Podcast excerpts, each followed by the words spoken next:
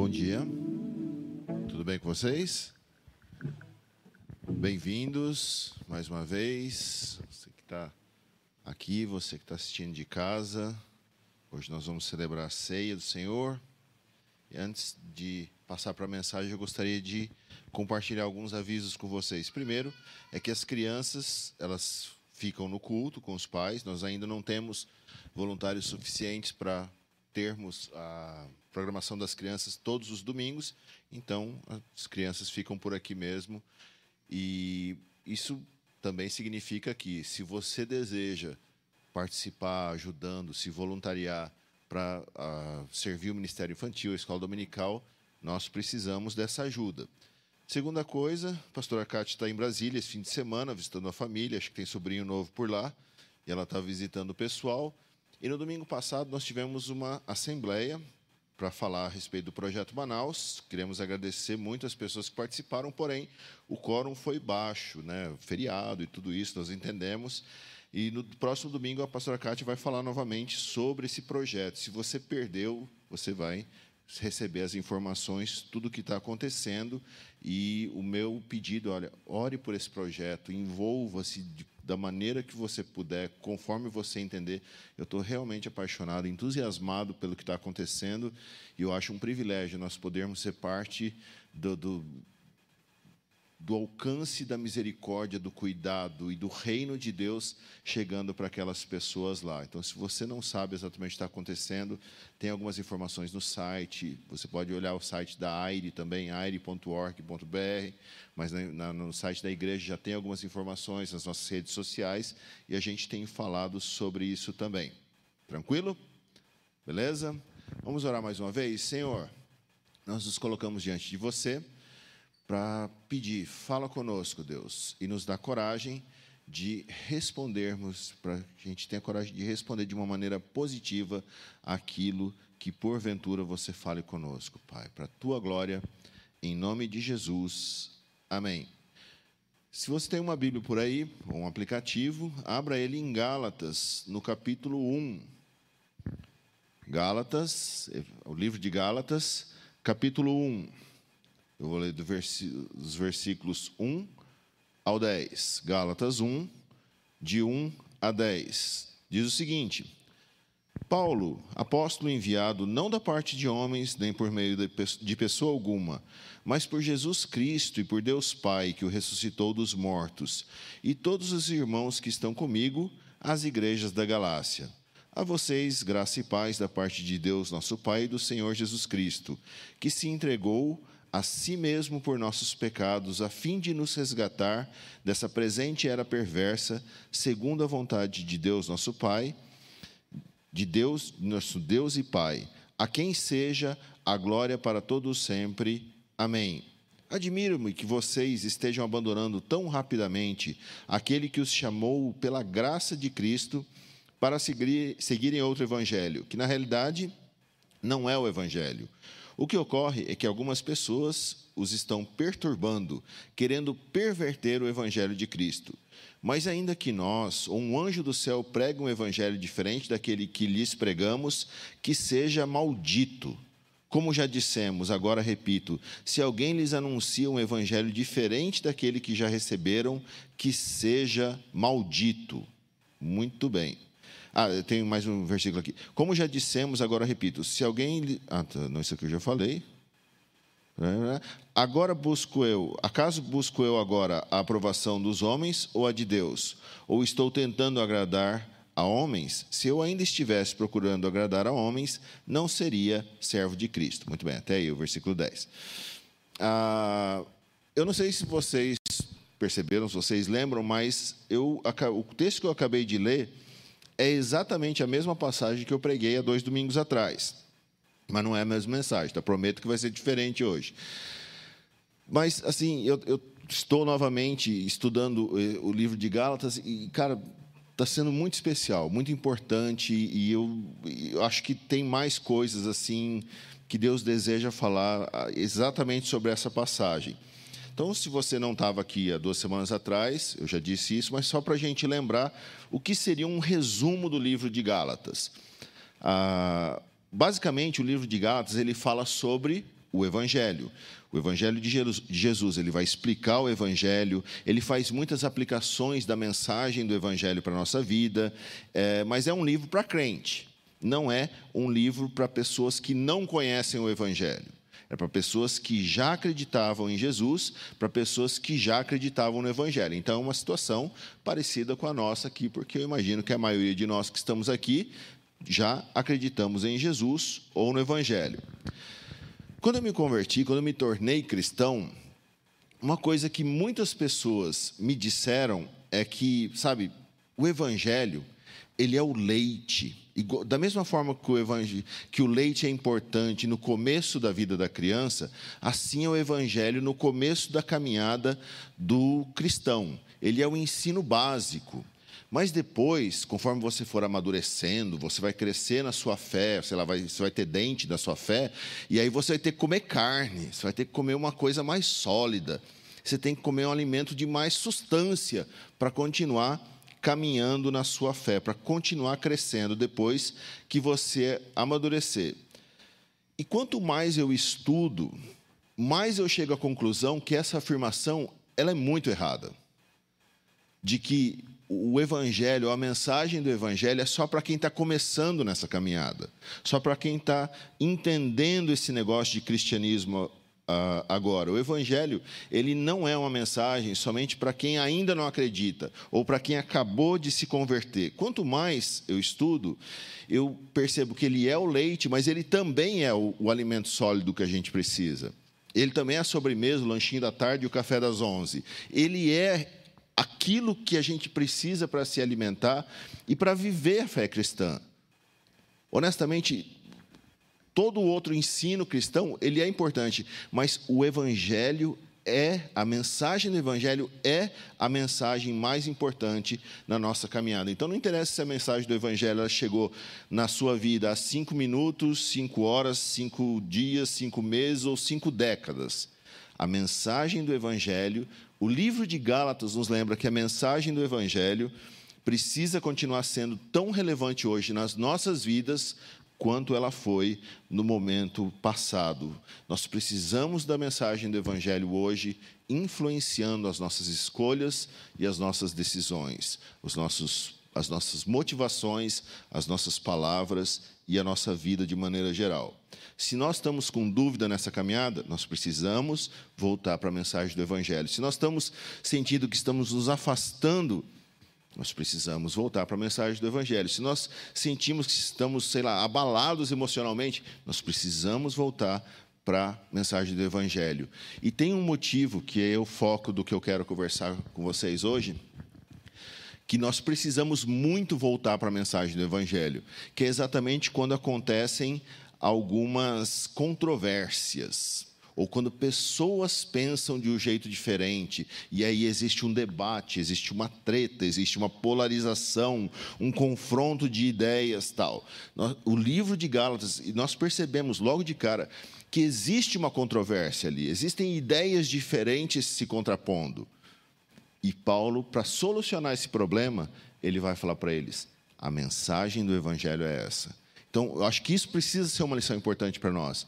Que diante das controvérsias, das, das dos posicionamentos diferentes, nós precisamos voltar para a mensagem do Evangelho. E provavelmente aí nós vamos encontrar o que é importante mesmo. Como eu disse, né, já falei isso aqui, que o, o clima do, do, texto é quente e tal. E aí, vocês, nós acabamos de ler, né? Admiro-me que vocês já fizeram isso. Em um outro momento ele vai falar insensatos. Ele fala: olha, se a pessoa que faz, que está agindo dessa maneira, que seja maldito. É, é pesado, existe uma tensão no que está acontecendo ali. Então, nós estamos diante de um ambiente de controvérsia de discórdia, de confronto de ideias. Mas eu realmente acredito que nesse mesmo texto, que parece duro, que parece pesado e tal, a gente pode aprender como lidar com essas controvérsias na nossa própria vida e nas controvérsias que existem dentro da vida da igreja. Então vamos lá. Primeira coisa aqui que Paulo vai dizer que admira-me que vocês estejam abandonando aquele que os chamou da, pela graça de Cristo para seguirem outro evangelho que na realidade não é o evangelho. Então, nessa afirma, Paulo faz essa afirmação. E aí a gente olha para a história da igreja né, e para a quantidade de igrejas cristãs que existem hoje em dia. E aí a gente percebe claramente que, no decorrer da história, os cristãos foram divergindo muito, por isso foram nascendo muitas igrejas diferentes. Isso é óbvio. Por exemplo, existem pessoas e igrejas que, que discordam na forma de batizar. Que ah, um, um fala que tem que batizar de um jeito, outro fala que é bastante água, outro fala que é pouco. Que a forma de fazer a ceia se, tem, se existe falar em línguas ou não. Ah, mas beleza, existe falar em línguas, mas tem que ter interpretação, senão não está valendo. Milagre, uso da tecnologia, crente pode ou não pode usar tecnologia. Álcool, pode ou não pode beber. Ah, o governo, a forma que a igreja é governada, é uma coisa mais assembleia, é quem está aqui na frente que toma a decisão e pronto. É, mulher, o pastorado feminino, mulher pode ou não pastorear uma igreja? Muitas divergências. Essa lista ela é eterna, gigantesca, as divergências que foram surgindo na história da igreja. E é fato que pessoas diferentes, e cada um de nós somos diferentes aqui, influenciados por, pelo mundo onde vivemos e teologias diferentes, vamos, vamos chegar a conclusões diferentes a respeito de, dessas coisas. Mas isso significa que, porque nós pensamos diferente a respeito de algumas dessas coisas, que um de nós está pervertendo o Evangelho? É disso que Paulo está falando nesse momento? Primeira pergunta. No texto que nós lemos, o que Paulo está dizendo é que algumas pessoas estão perturbando, querendo perverter o Evangelho de Cristo. Essa palavra perverter, eu fui olhar no grego, e ela significa perverter é uma tradução legal pro, pro, quando a gente olha o termo grego, mas tem uma outra, algumas outras, alguns outros sinônimos que poderiam ser traduzidos, como por exemplo, virar do avesso ou mudar a ordem. Então, para a gente entender sobre o que Paulo está bravo aqui nesse momento, é que ele está dizendo o seguinte: não é o problema aqui não é quem faz a ceia diferente de vocês, quem batiza diferente de vocês. Que não é isso que ele está falando, que é a perversão do evangelho. Ele está falando que é quem muda a ordem do evangelho, quem vira essa ordem do avesso. Para a gente entender a ordem correta, deixa eu. Eu fiz uma pergunta na outra semana, eu vou repetir essa pergunta para vocês. Na outra semana, o pessoal que estava aqui acertou. Vamos ver se vocês vão acertar também. Então, duas opções: opção A e opção B. Primeira opção. Deus me ama, ou Deus te ama, e como resultado desse amor, nós o amamos de volta e tentamos viver uma vida reta, uma vida correta. Opção 1. Um. Ou opção 2. Eu tento viver uma vida correta, uma vida certa, aí eu amo a Deus e como resultado do meu amor, Deus me ama de volta. Opção 2. Qual que é o correto? Quem amou primeiro? Nós amamos primeiro ou Deus amou primeiro? Deus nos amou. Então concordamos que a resposta certa é a primeira, letra A. Firmeza? Estamos na mesma página. Pode discordar. Você vai ter que se explicar, mas pode discordar. Tranquilo? Então, outra pergunta. Deus fez algo, Deus agiu e essa ação de Deus permitiu que a gente fosse aceito, que a gente fosse acolhido incondicionalmente, e, portanto, nós somos eternamente devedores de Deus. Opção A. Ou opção B. Nós fazemos alguma coisa, nos abrimos para Deus, aceitamos, recebemos, acolhemos a Deus no nosso coração e, portanto, Ele deve alguma coisa para nós. Opção A, opção B. A, tranquilo, eu também concordo. Eu acho que A e A seriam as respostas corretas. Beleza. Segura sua resposta aí que você vai ter que pensar nela de novo.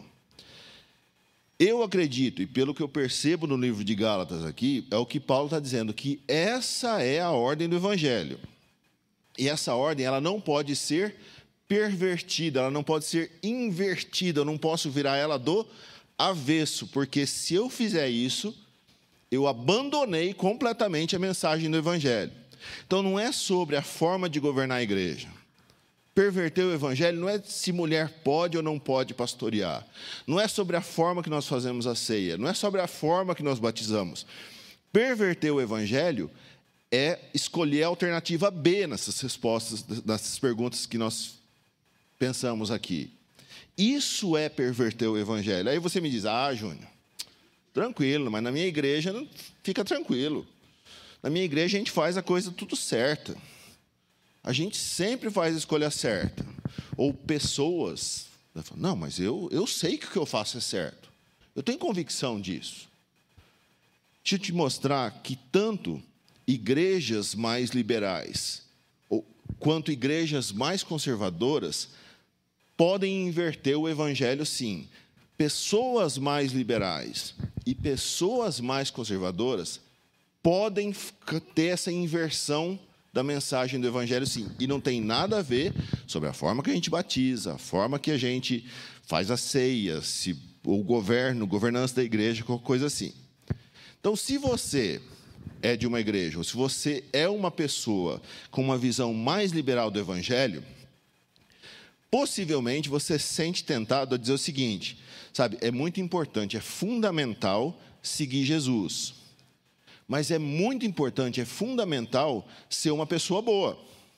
Sabe, Júnior, eu conheço, ah, eu conheço uma pessoa, mas ela é tão boa, ela é melhor que o povo da igreja.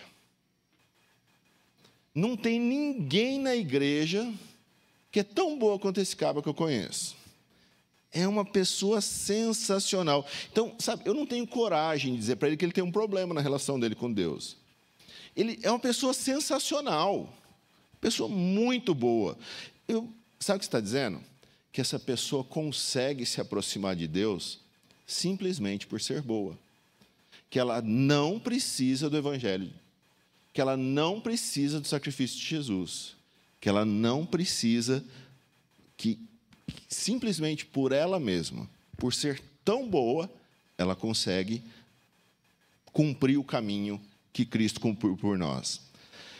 Que é possível, através da sua bondade, do seu mérito, das suas ações, convencer a Deus que Ele tem que te aceitar, que Ele tem que te receber. Isso é uma inversão da mensagem do Evangelho. Vocês acabaram de me dizer que o certo é, ó, Deus me ama, e como resultado desse amor, eu amo Ele de volta, e isso me motiva a viver uma vida certa, uma vida reta. Vocês que me disseram isso. Vocês me disseram também ó, que Deus fez uma coisa primeiro. Não foi a minha bondade. Foi Deus que fez uma coisa primeiro, e isso me acolheu incondicionalmente, e eu sou devedor dele. Sabe, Jesus ele contou uma história de um banquete, o banquete do reino de Deus. E no banquete do reino de Deus, para esse banquete foram convidados pessoas boas e pessoas ruins, pessoas más. Mas na nossa cabeça, não. Se eu for bom, significa que eu já estou no banquete, velho. Cara, será que eu estou conseguindo ser honesto com o meu coração? O meu coração não é bonzinho assim. Se eu tivesse que. Aí, Júnior, de qual time você acha que você. Eu sou do time do ruim. Porque eu, eu, eu tenho que ser honesto que a tendência do meu coração é essa.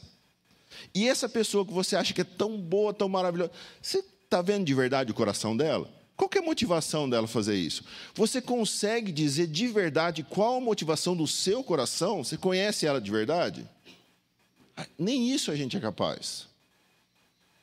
Então, isso é um problema. Isso nós podemos dizer com, que se parece com perverter o evangelho. Por isso a palavra evangelho, ela significa boas novas, boas notícias, porque isso é um fato. Não é uma coisa, isso aconteceu, partiu de Deus e aconteceu.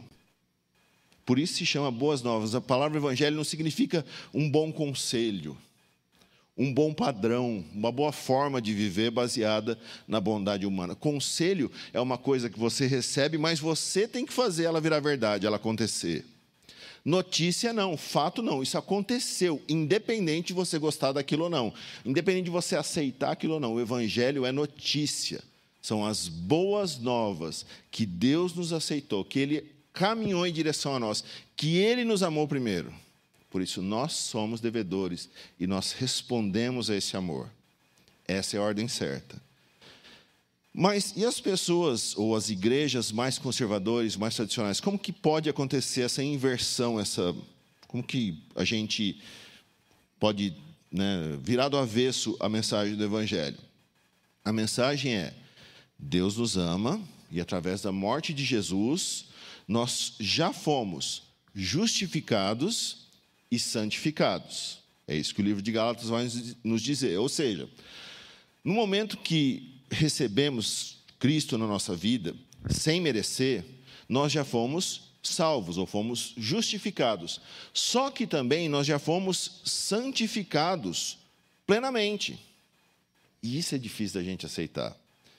Não tem como eu ser mais santo, não tem como eu ser mais puro, não tem nada que eu possa fazer para me tornar melhor diante de Deus depois.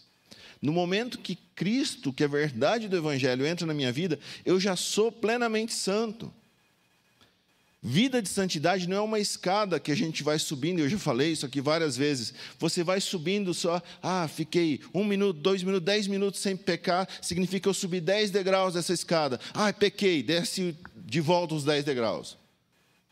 Ah, o pecado foi feito, desce três andares. Sabe quando você vai chegar lá em cima? Na sua força, no seu mérito, na sua vontade. Nunca. Essa é a verdade do Evangelho. O convite do Evangelho é que as minhas ações, é óbvio, reflitam a santidade que eu recebi sem merecer de Deus no momento que Cristo veio para a minha vida. No momento que eu fui salvo. Mas as pessoas, as igrejas mais conservadoras, vão dizer o seguinte: olha, se você não seguir, desculpa, se você não seguir a regra que está colocado aqui para você, se você não seguir, se, se eu não conseguir ver santidade na sua vida pelo meu padrão, significa que você não foi salvo, camarada. Significa que não chegou o evangelho que eu quero que tenha chegado na sua vida, porque eu não estou vendo. Mas desde quando eu sou o juiz dessa parada? Desde quando você é o juiz da vida do outro que vai decidir? Foi você que foi lá na cruz e deu a vida por ele? Foi você que ofereceu de graça para ele e para mim o que nenhum de nós merecíamos? Você conquistou isso para você? De que maneira? Então, esse julgamento, essa tendência, nós não somos os juízes. Nós não, não podemos. E, e, e mesmo quando a gente assume essa postura, desculpa, legalista, sobre a vida do outro, que a gente fica procurando no microscópio o erro da vida do outro, a gente consegue ser tão duro assim com o nosso próprio erro? Quando a gente pisa na bola, você, a gente se cobra do mesmo jeito que a gente está cobrando o outro. É mais gostoso cobrar o outro. Então, esse é o perfil do religioso. Porque, no fundo, é uma pessoa insegura uh, sobre a, a sua própria relação com Deus, que tem medo de não ter sido aceito por Deus realmente. Esse religioso ele vai espalhar essa ideia, essa, essa religião baseada na performance, na meritocracia sobre as pessoas, e ela está tá espalhando uma religião de medo, e ela chama isso de cristianismo.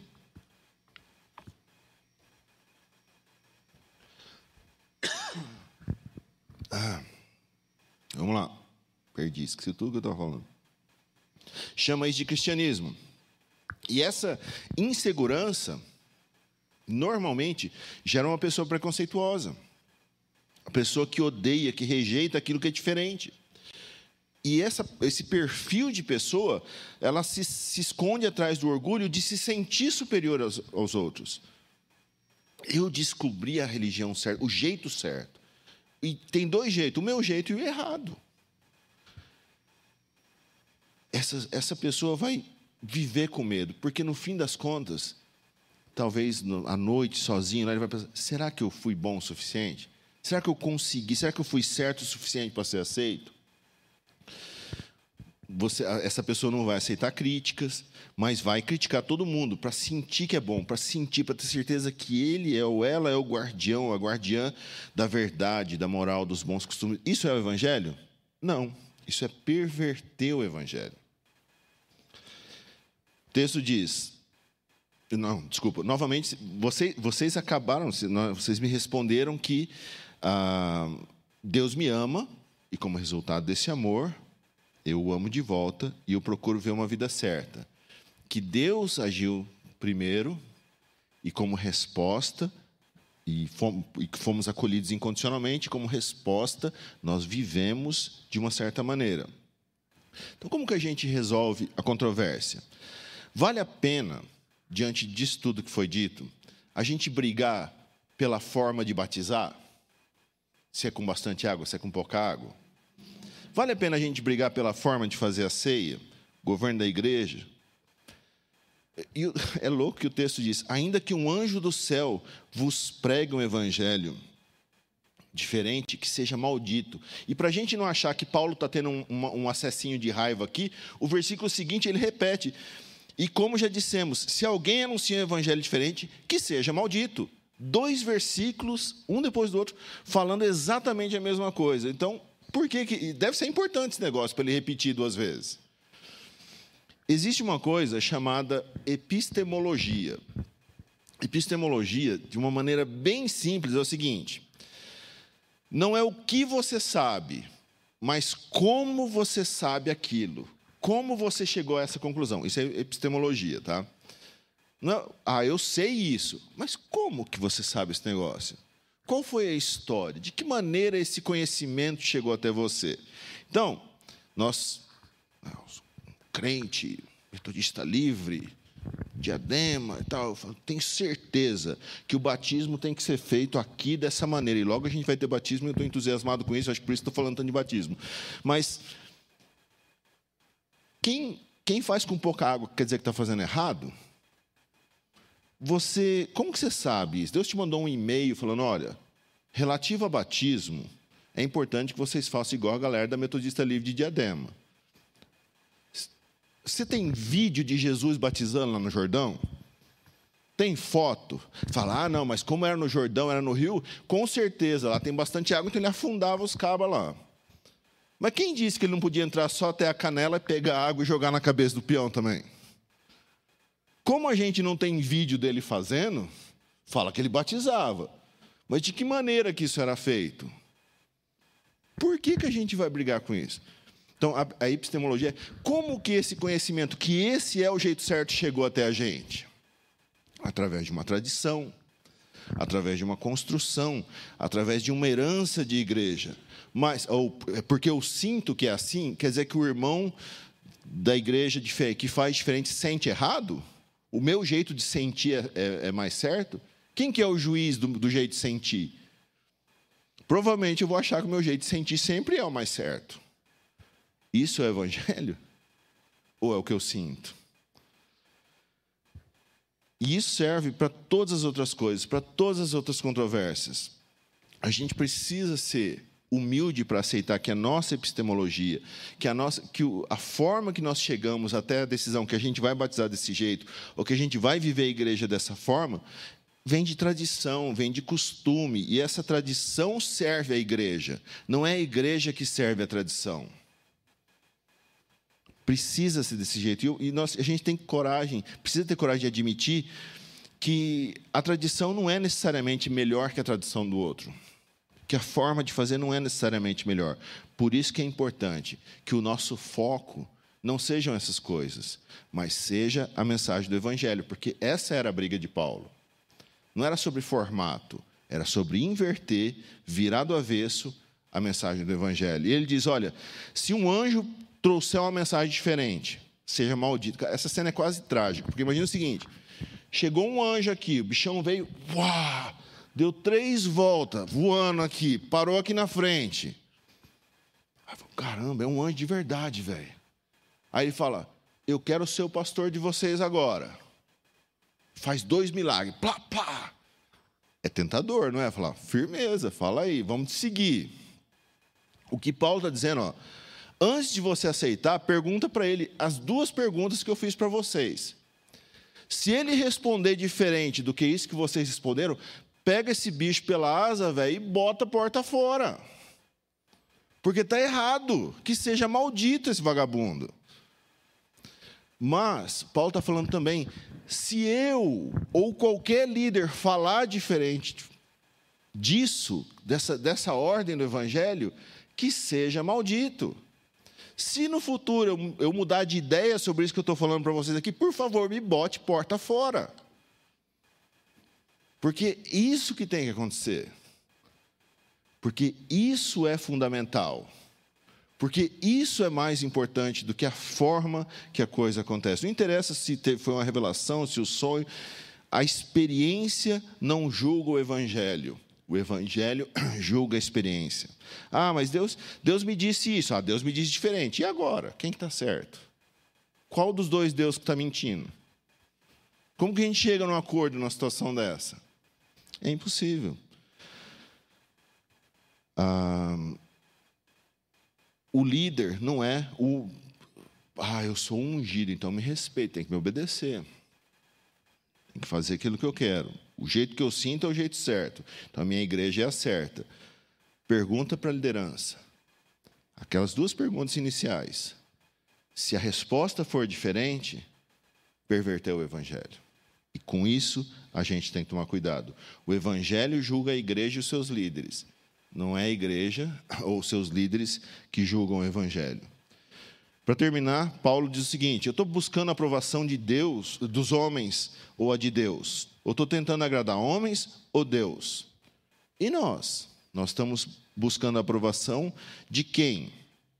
Se eu faço aquilo que eu, a forma que eu faço para ser aprovado por alguém, pode ser que seja eu mesmo, eu quero a minha própria aprovação, eu sou orgulhoso demais. Eu estou errado. Se eu faço o que eu faço para agradar qualquer pessoa, ainda que seja eu mesmo, liderança, sei lá, estou errado. Duas palavras-chave no, no, que Paulo falou é: acaso busco eu agora aprovação, ou eu ainda estou fazendo isso? Ou seja, Paulo já, já viveu essa vida de tentar de buscar a aprovação de pessoas e não a de Deus. Paulo, ele já, ele já tentou chegar a Deus através disso, através de ser aprovado pelas pessoas. Não, esse, esse Paulo é um cara bom, velho. Na minha igreja não tem ninguém bom igual Paulo. Enquanto ele não foi a Cristo, ele não encontrou o caminho. Ele sabe que as suas tentativas humanas nunca o salvaram, nunca o justificaram, nunca o santificaram. Então, diante das controvérsias da vida da igreja, ou da nossa vida fora da igreja, você pode ser aquela pessoa que não vai querer brigar, vai ficar quieto, ou aquela pessoa que não aceita perder a discussão. Cuidado com as duas coisas. Porque as duas, as duas ações podem demonstrar que você está tentando agradar o homem e não, não é a respeito de agradar a Deus. Nas, nos dois caminhos. Porque tem aquela coisa do prazer de você ganhar uma discussão, que a sua ideia, a sua vontade seja estabelecido. Se eu ainda estivesse procurando agradar homens, não seria servo de Cristo, é o que Paulo diz. Se vivemos para ganhar o debate diante das controvérsias ou das controvérsias que aparecem, talvez a gente ainda não seja servo de Cristo. Talvez a gente ainda não entendeu o Evangelho. Talvez a gente virou ele do avesso. Ganhar o debate se tornou mais importante do que responder as duas perguntas para nós. Isso pode ser um problema.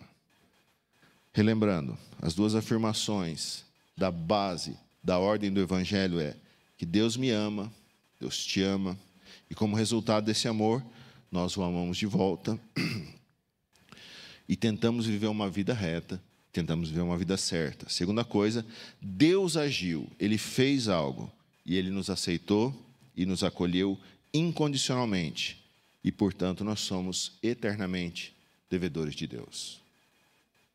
Senhor, que a gente não se esqueça disso, Pai. Que a gente não troque isso que é fundamental no Evangelho por debates intermináveis, onde o que um sente ou o que um acha é mais importante do que essa ordem do Evangelho, Pai. Muito obrigado, porque isso é claro. Porque sobre isso nós não precisamos brigar, mas exatamente sobre essas coisas nós precisamos ser diariamente convencidos. E eu oro que essa mensagem do Evangelho seja viva em nós a cada dia. Que essa mensagem do Evangelho se renove em nós. Ela não é simplesmente o leitinho que nós precisamos em um determinado momento, ela é tudo o que nós precisamos para nos mantermos diante de você porque você fez algo que nos acolheu incondicionalmente. porque você nos amou e nós simplesmente respondemos esse amor. Muito obrigado, Pai, por essa verdade. Muito obrigado e que ela nos enche o coração para a tua glória. Em nome de Jesus. Amém. Muito bem, pode. A gente vai. É, os irmãos vão servir a ceia agora. Se você, quem está em casa aí, ou em algum momento assistindo essa mensagem, você é muito bem-vindo a participar conosco. Todos que estão aqui são bem-vindos a participarem da ceia conosco. Se você está em casa ainda, pega um suco de uva, um copo de vinho, uma fanta uva, sei lá, alguma coisa vermelha e um pedaço de pão, um pedaço de bolacha. A gente vai participar da ceia juntos. Enquanto o pessoal está servindo, deixa eu compartilhar com vocês uma experiência que eu vivi essa semana, exatamente a respeito dessas divergências, desses embates, dessas uh, ideias que a gente tem. Nós temos uh, o nosso grupo de liderança da igreja e começamos a conversar a respeito de um determinado assunto e claramente havia uma divergência. E nós e, eu fiquei muito temeroso no começo da conversa, porque eu, eu já vi conversas como aquela terminarem de uma maneira muito ruim. Mas conforme nós fomos conversando, nós percebemos que queríamos a mesma coisa. Que, e, e no fim das contas havia uma questão de posicionamento político algumas pessoas mais de direita e eu, inclusive, mais de esquerda. E eu, nós temos visto isso no nosso dia a dia, gente, essas brigas intermináveis por conta disso. Mas, independente das nossas posições políticas, mais de direita ou mais de esquerda, nós chegamos à conclusão que nós todos queríamos a mesma coisa. Na verdade, eu, eu ia falar sobre esse texto, mas era outra mensagem mesmo. Mas hoje eu levantei 5 horas da manhã e eu, eu mudei completamente isso, porque eu me senti muito é, abençoado que, diante da divergência de ideias, nós voltamos para o Evangelho e nós percebemos que, no fim das contas, nós queremos a mesma coisa. E aqueles que são mais direita não estão querendo me converter para o direitismo e eu que sou mais de esquerda não estou querendo converter ninguém para o esquerdismo. E tudo bem. E, e nós, mesmo diante dessas divergências, acordamos que queremos a mesma coisa e nós queremos o Evangelho. Nós queremos o reino. Nós queremos que mais pessoas cheguem a essa conclusão de que o que é fundamental é a mensagem do Evangelho. De que o que é fundamental e não pode ser negociado não é um posicionamento político. O que é fundamental e não pode ser negociado é que nós podemos nos tolerar mutuamente porque queremos a mensagem do Evangelho. Queremos que a mensagem do Evangelho seja o centro das nossas vidas, independente de seguirmos uma ideologia mais de direita, ideologia mais de esquerda. Eu, nós terminamos essa conversa eu, eu me senti muito abençoado. Eu agradeço a Deus e aos meus amigos aí dessa equipe de liderança pela maturidade de aceitarmos que, apesar de sermos diferentes, nós concordamos que queremos a mesma coisa. Por isso nós vamos continuar ombro a ombro lutando essa batalha juntos, porque nós sabemos que estamos no mesmo time. Eu queria te encorajar. Eu sei que muitas pessoas estão sofrendo com essa polarização e família que nem se fala mais e volta para o que é importante briga de Paulo, eu acho que a nossa briga deve ser contra a inversão da mensagem do Evangelho.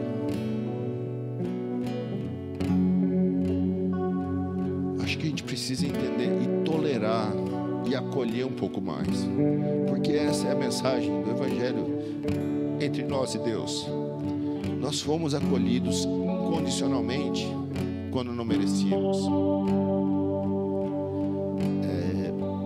E esse é o exemplo, porque é, e essa é a mensagem. E esse é o, é o único caminho que, como cristãos, nós temos diante de nós. Não é a intolerância, não é se é diferente de mim, está automaticamente errado. O que, que eu quero de verdade? Eu quero que, que o meu grupo tenha razão e eu vou brigar por isso, ou eu quero que a mensagem do Evangelho prevaleça no fim. Participar da ceia. Mas nós vamos participar da ceia porque nós merecemos um lugar nessa mesa, ou porque pela graça e misericórdia de Deus, mesmo sendo maus, nós somos convidados para esse banquete. Nós participamos porque estamos com todas as nossas questões da vida, mentira, sexualidade, está tudo resolvido. Graça de Deus eu encontro perdão todo dia. Se você entende que é pela graça, que é pelo amor incondicional de Deus, você é muito bem-vindo a participar. Todos. Se você entende que o mais importante é a mensagem do Evangelho, muito além de qualquer outra coisa, você é parte desse grupo, você é parte dessa família. Você é muito bem-vindo a participar. O pessoal vai cantar uma canção, acho que a gente já, né, já distribuíram aí pelo que eu estou vendo mas tira um tempo para refletir sobre isso, sobre as áreas da sua vida, sobre as brigas que talvez se percebeu que foram não valeram a pena você ter brigado. Sobre os relacionamentos que talvez você destruiu simplesmente para ter razão de alguma coisa. Sobre o acolhimento que você recebeu de Deus por isso você pode oferecer para aquele que é diferente de você. Pensa sobre isso e ora, abre seu coração, conversa com Deus. Não é a minha mesa, não é a nossa mesa, não é a mesa dessa comunidade, é a mesa do Senhor. Filhos, como pessoas bem-vindas a essa mesa, nós podemos conversar abrir o nosso coração diante do nosso Pai agora. Faz isso, fala com Deus. Conversa com Ele.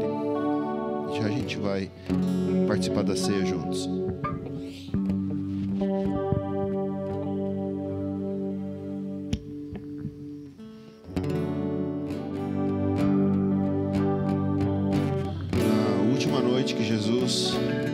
Como homem, estava com os seus discípulos, e era um grupo de opiniões muito diferentes uns dos outros e pessoas completamente diferentes, mas que se uniram naquele momento ao redor daquela mesa com a expressão de Deus, com o Filho de Deus. Compartilhou isso com seus amigos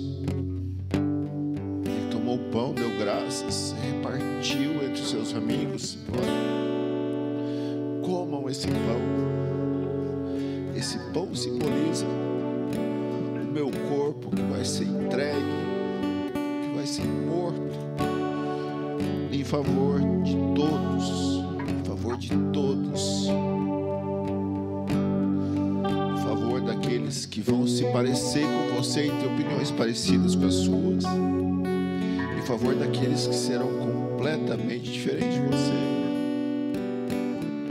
E da mesma forma que eu estou amando vocês que são diferentes, eu convido vocês para amar aqueles que vão ser diferentes de vocês. Porque essa é a grande ordem, é isso que o partir do corpo significa.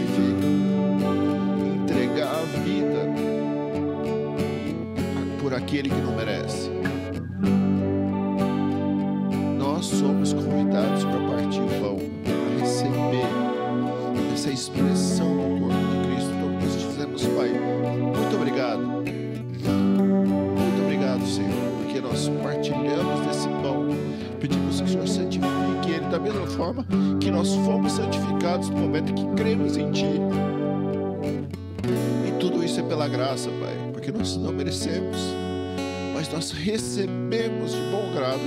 Coração, a oportunidade de partirmos o pão com os nossos irmãos diante de você. Coma do pão para a glória de Deus.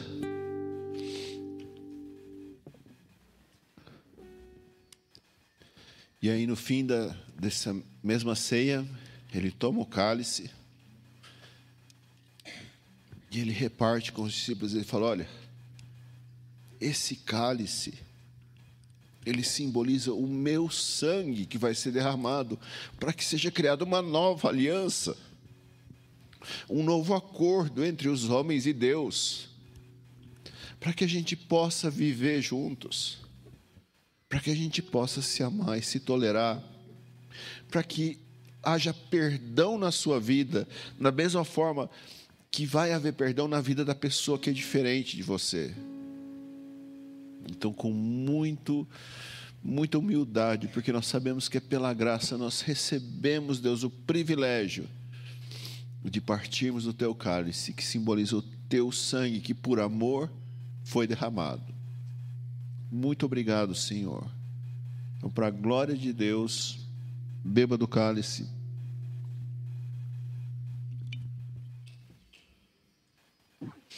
Glória a Deus. Glória a Deus. Mais uma vez, obrigado, Pai. E que a ordem do Evangelho se mantenha correta na nossa vida. A gente não se esqueça disso. E eu oro, meu Deus, que a graça do Senhor Jesus Cristo, o amor de Deus e a comunhão do Espírito Santo seja sobre nós durante essa semana.